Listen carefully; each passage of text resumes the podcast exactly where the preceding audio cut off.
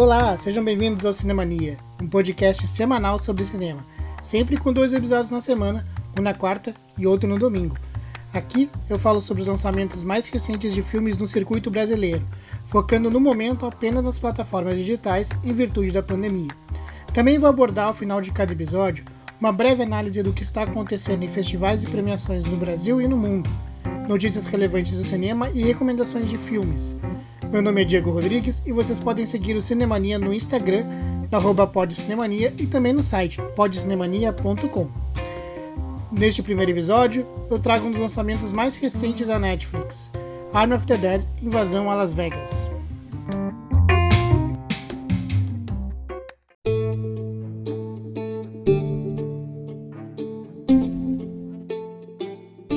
Army of the Dead Invasão a Las Vegas é o um novo projeto dirigido por Zack Snyder, diretor norte-americano de 55 anos e que é famoso por adaptar histórias em quadrinhos para o cinema e utilizar em excesso a câmera lenta, uma das marcas do diretor. Ele adaptou histórias para o cinema como 300, Watchmen, também dirigiu o reboot de Super-Homem com Homem de Aço, dirigiu Batman, Origem da Justiça e a própria Liga da Justiça.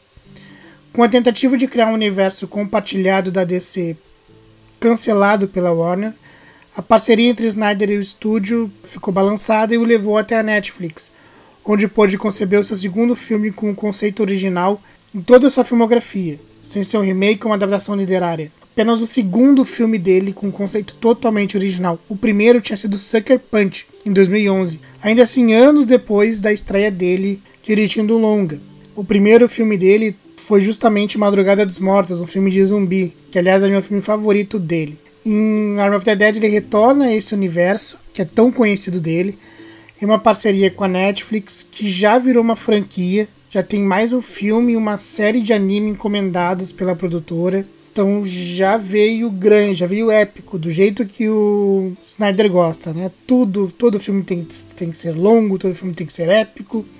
Não é à toa que Arm of the Dead, Invasão a Las Vegas, tem 2 horas e 28, quase 2 horas e meia de filme. Vamos para a sinopse e depois eu vou falar o que eu achei de Army of the Dead Invasão a Las Vegas.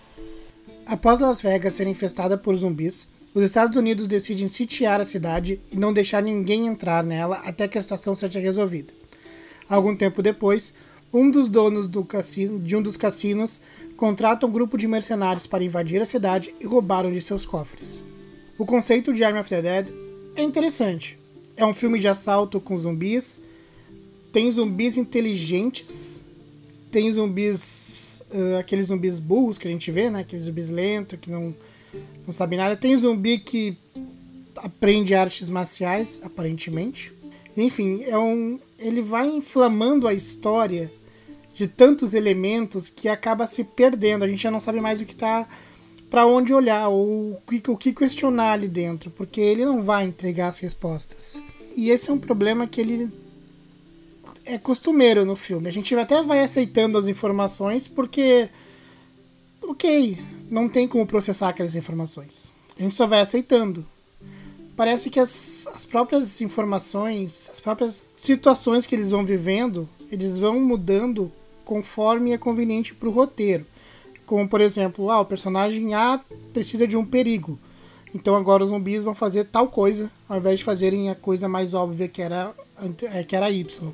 E além disso, o roteiro é muito fraco. Os personagens que são apresentados não são bem construídos ou bem desenvolvidos. Você já sabe quem vai morrer, em alguns casos até como o personagem vai morrer. Ele demora muito tempo para introduzir os seus personagens, não sei se daqui a pouco ele estava querendo que a gente se envolvesse emocionalmente com algum deles. Eu pessoalmente não consegui me envolver com basicamente nenhum. Ele tenta incluir um drama familiar, um drama pessoal de uma das integrantes do grupo, mas não funciona. Ele insiste nisso, ele dá tempo até de tela para os personagens, só que não os desenvolve. Dá tempo de tela personagem é uma coisa. Posso dar tempo para um personagem começar a falar besteira, mas eu eu vou achar que ele é só um cara que fala besteira, não vou saber o que, que ele é. Isso acontece muito nesse filme, especialmente com guarda-costas que a empresa, que o, que o dono do cassino pediu para andar com eles. O alívio cômico do filme, por exemplo, que é o cara responsável pela abertura do cofre, não funciona também. é forçado, é infantil, é aquele humor bobo que tá ali só para tentar aliviar a tensão e que não funciona. Isso é um problema porque tem cenas que, que ele não precisava falar absolutamente nada, mas ele vai abrir a boca só para dar fazer aquela piadinha. Até tem uma tentativa, para não dizer que, que também não é totalmente frustrado, tem uma tentativa de, de piadas que até fun funcionam levemente, que é quando esse cara que tá tentando abrir o cofre junto com os dois personagens, cria uma interação interessante, que a gente acha que vai ter mais alguma coisa ali. Aliás, são algumas cenas bem, bem, bem divertidinhas assim do filme, mas passa rápido. E aí a gente até pode argumentar que geralmente em filme de assalto as coisas são mais rápidas, são as situações são desenvolvidas com uma agilidade maior, que nem sempre dá para desenvolver os personagens, que o foco é o plano para invadir o local é o, o que, que eles vão usar para distração, como a pessoa vai entrar na, no, no, quarto lá cheio de, de obstáculos e etc. O problema é que aqui são basicamente uma hora e meia só para assaltar o cassino. E a sensação é de que nada que acontece é relevante para a história. E assim as coisas vão acontecendo. Até que finalmente surge, no meio dessa bagunça toda, mais um outro perigo que não precisava nem estar tá ali, mas precisa de um senso de urgência que é muito forçado ao artifício que dá para ver que o roteiro precisava forçar uma situação, forçar um, uma contagem regressiva e coloca no meio do filme só para só para deixar as coisas tensas, só para justificar a atitude de alguns personagens, por exemplo. O que eu senti falta também foram boas cenas de ação. Eventualmente tem uma ou outra que é realmente boa, eu destaco a cena em que os zumbis, zumbis estão dormindo ou hibernando, para ficar de acordo com a nomenclatura ali da, do filme. Mas talvez essa seja a única cena. Talvez não. Essa é a única cena que combina o suspense de filmes de zumbi, que teoricamente é o gênero que ele está homenageando aqui, com a ação típica dos filmes de Snyder. Fica um conjunto bem legal. Pena que ele não faz mais isso durante o filme.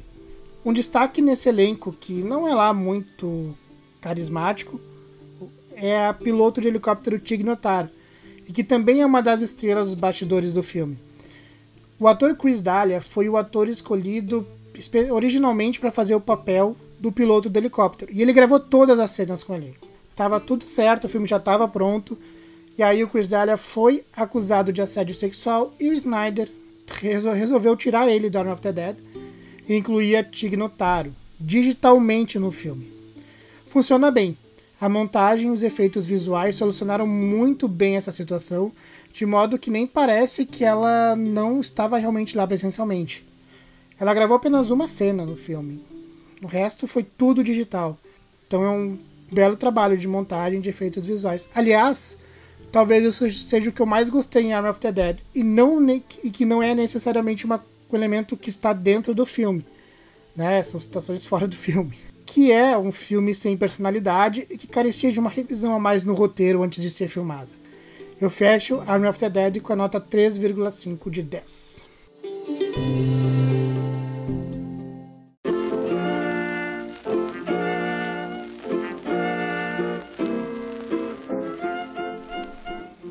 Chegando ao final do podcast. Eu vou recomendar um filme que tem tudo a ver com o nosso tema do primeiro episódio.